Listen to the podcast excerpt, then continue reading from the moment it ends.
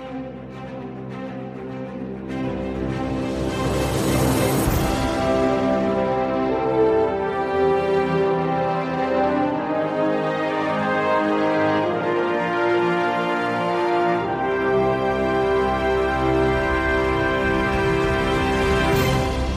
Hallo und herzlich willkommen zu Equi Daily. Heute ist Donnerstag, der 3. Juni und hier ist dein Podcast mit aktuellen News aus dem Reitsport.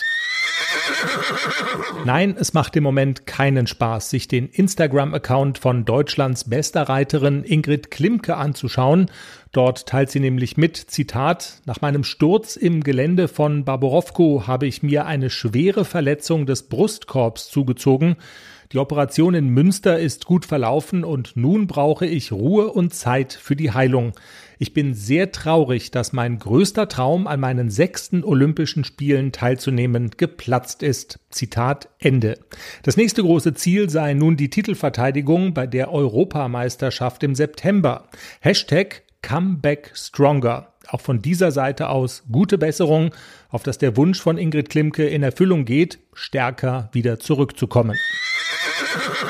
Zwei äußerst erfolgreiche Dressurpferde werden von ihren Reiterinnen in den Ruhestand geschickt, das berichtet St. Georg. Zum einen geht es um den 19-jährigen Wallach Vancouver, der mit seiner Reiterin Judy Reynolds das erfolgreichste Dressurpaar bildete, das Irland je hatte. Die beiden vertraten ihr Land bei allen großen Championaten, doch die Reise nach Tokio tritt Vancouver nicht mehr an. Fast zehn Jahre lang ritt Judy Reynolds mit JP, so sein Spitzname, international mit.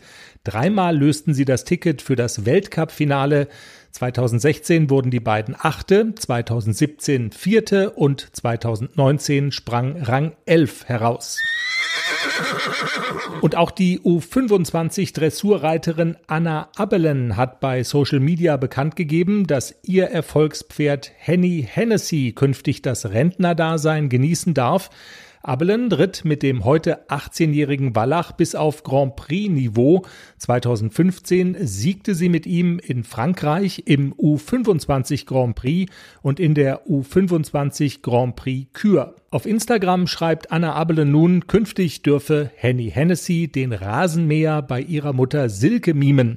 Und weiter, Henny hat mir in meiner reiterlichen Karriere den Sprung in die schwere Klasse ermöglicht.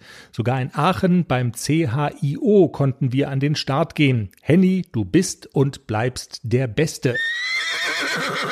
Und wir schauen auf die wichtigsten Turniere in den kommenden Tagen. Und im Fokus steht natürlich das Highlight, das schon heute in Balve beginnt, die deutschen Meisterschaften im Dressur- und Springreiten mit U25 Springpokal und Piaf Förderpreis.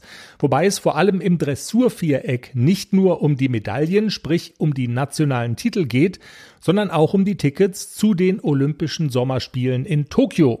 Alle Mitglieder des aktuellen Olympiakaders gehen in Balve gemeinsam an den Start und können von den Bundestrainern im direkten Vergleich unter die Lupe genommen werden.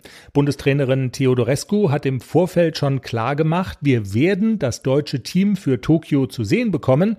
Wir wissen nur noch nicht, wer diesem Team letztlich angehören wird. Klar ist, für ein Paar wird es nicht reichen. Trotz aller Bemühungen ist der Wallach Cosmo von Sönke Rothenberger aus Bad Homburg noch nicht wieder so weit, dass ein Start Sinn machen würde.